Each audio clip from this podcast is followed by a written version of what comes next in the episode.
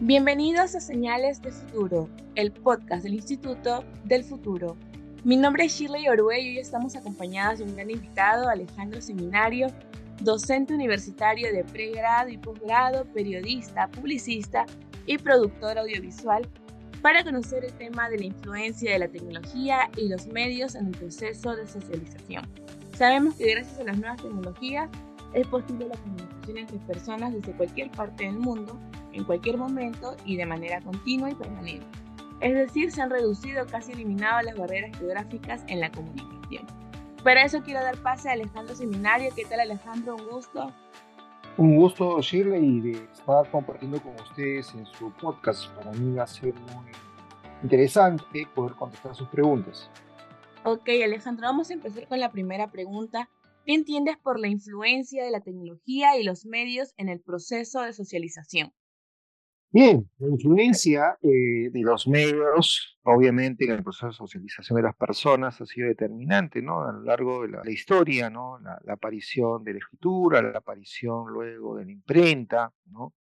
Luego de los medios electromagnéticos, hasta lo que hoy conocemos como el Internet y las influencias de las redes sociales, pues, van determinando la forma en que se van formando nuevos escenarios y nuevas formas de transmitir la cultura de generación en generación, ¿no? Y hoy por hoy creo yo que los medios digitales están transformando muchas veces la manera en la que la gente socializa, ¿no?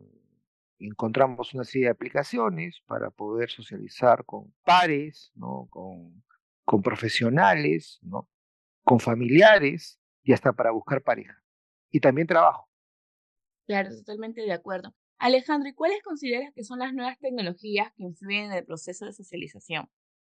Las nuevas tecnologías que están de alguna manera en esta vorágine de ir transformando a los medios de comunicación tradicionales, por ejemplo, del siglo XX, ¿no? Muchos consideran que ya no se puede hablar de estar eh, atento pues, a, escuchar radio, a ver televisión, o a leer un periódico, ¿no?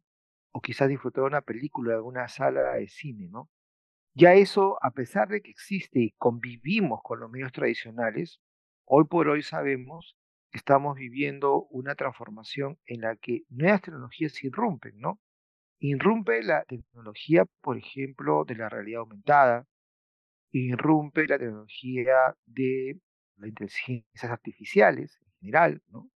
La inteligencia artificial, por ejemplo, generativa de contenidos, irrumpe el Internet de las cosas, que está obviamente en otras partes del mundo, todavía no acá en Perú, quizás Latinoamérica, pero sí en el resto del mundo desarrollado, está transformando la manera en la que las personas van a interactuar hacia diferentes eh, aspectos de su vida, como decía hace un momento, el aspecto laboral, el aspecto educativo y hasta sus relaciones humanas, ¿no?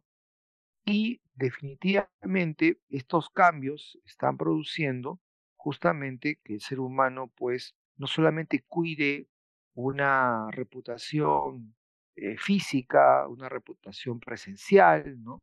sino también una reputación digital. ¿no? Eh, estamos viviendo ya en una nueva etapa de esta llamada cuarta revolución industrial. ¿no? ¿Consideras que los, los medios, las nuevas tecnologías, están influyendo de manera negativa o positiva? Toda la tecnología en general es un instrumento, es una herramienta, ¿no? Y esa herramienta la utilizan los seres humanos, las personas, nosotros. Y no es que la tecnología sea la culpable o la salvadora de la humanidad, sino es el mismo ser humano es el que transforma esta realidad a partir de esos instrumentos. Entonces, definitivamente, si yo uso la tecnología para el mal, obviamente voy a hacer que ésta tenga consecuencias no solamente negativas, sino quizás mm, delictivas, ¿no? Hoy hablamos de la ciberdelincuencia, hoy hablamos de las ciberestafas, y eso es cotidiano, y, aquí todos tus escuchas que pudieran seguir nuestra conversación se dar cuenta, ¿no? Que estamos a pocas semanas de Navidad y llegan un montón de mensajes a tu celular que te dices, ¿qué les está pasando, no? Y si no estamos atentos frente a ello, obviamente vamos a caer en una serie de dificultades y sobre todo vamos a generar lo que tú bien manifiestas, de que puede haber un aspecto negativo de la tecnología, ¿no? Pero un aspecto negativo de la tecnología en sí mismo no hay.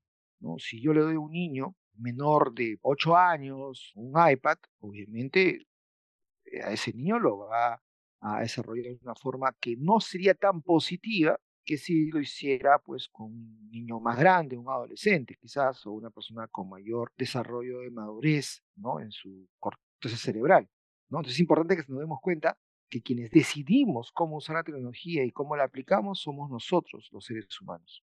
Claro, totalmente de acuerdo. Y como docente universitario que eres, ¿ya has hecho el uso de las nuevas tecnologías y qué es lo que ha aportado a, a tus alumnos que ves que, que va de manera positiva, que va bien y que dices, esto sí va a dar no solamente para ahora, sino que también para futuro? Mira, no hay mejor, digamos, evidencia que la tecnología nos ha ayudado es durante la pandemia, ¿no? Durante la pandemia hemos podido lograr cosas que antes no se lograban. Por ejemplo, la simulación de cámaras profesionales en celulares, ¿no? ¿A través de qué? A través de una aplicación. Las aplicaciones, es otro, otro elemento que quizás hace un momento no, no referí, pero son las que están revolucionando también mucho el mundo de las comunicaciones y cómo influyen en las personas, ¿no? Entonces, yo antes tenía a un alumno con una cámara 4K, una cámara profesional o semiprofesional, en el mercado y definitivamente tenía que aprender lo que se aprende en una cámara profesional, el uso del iris, el uso del shooter, el uso del balance de blanco, en fin, toda la parte técnica de una cámara, ¿no? Que obviamente no está acostumbrado un amateur, un amateur prende su cámara y graba. Y todos estos, estos valores manuales de la cámara para hacer un registro profesional, pues lo tienes en una aplicación, una aplicación que no te costará más de 25 soles se llama Moment y tu celular se convierte en una cámara profesional de foto y video. tú dices, esto sí se va a quedar, esto va a continuar porque está revolucionando y está acercando a la gente justamente a un desarrollo que nunca antes ha existido, ¿no? Nunca antes ha existido esta posibilidad, Y eso yo creo que ha venido a quedarse, como también podemos encontrar switchers. En los iPhone tú puedes armar un estudio ¿no? de tres, cuatro cámaras, iPhone, y tienes un switcher. Y así se han transmitido una serie de actividades durante la pandemia. Y yo recuerdo a un sacerdote que hacía misa con el iPad y dos celulares iPhone. Y switchaba.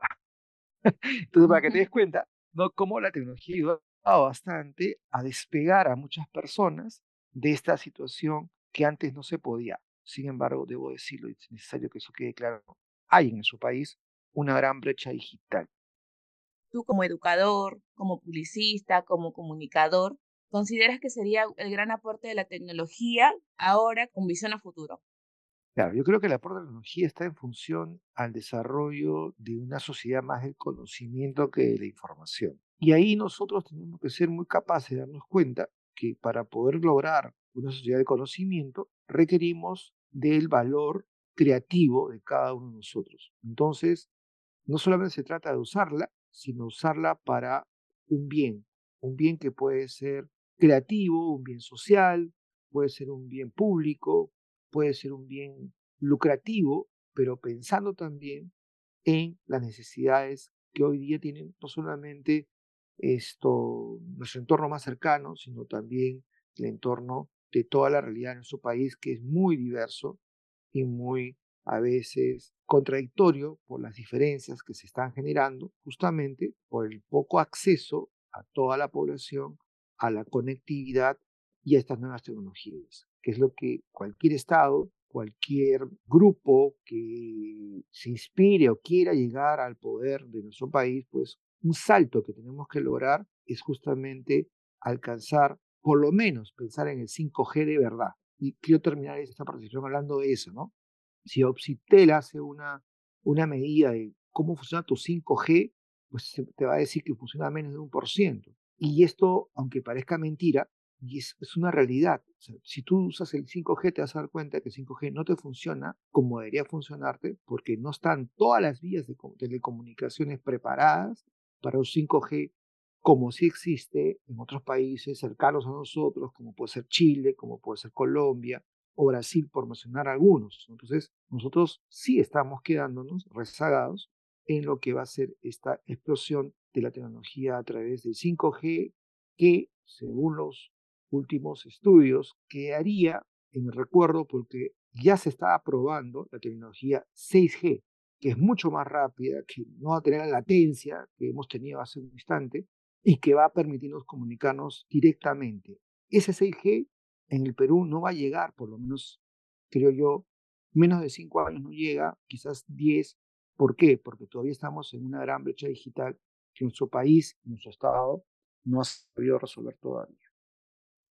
Ok, Alejandro, muchas gracias por tu amabilidad, por haber aceptado esta invitación, esta entrevista de gran aporte. Como sabes, todos los martes publicamos nuestros podcasts con visión a futuro. Quiero agradecerte y espero que también nos puedas acompañar para un próximo conversatorio podcast. Y a todos nuestros oyentes nos vemos la próxima semana con un nuevo tema importante Señales de Futuro y los invitamos a seguirnos en nuestras redes sociales. Gracias, Alejandro. Muchas gracias.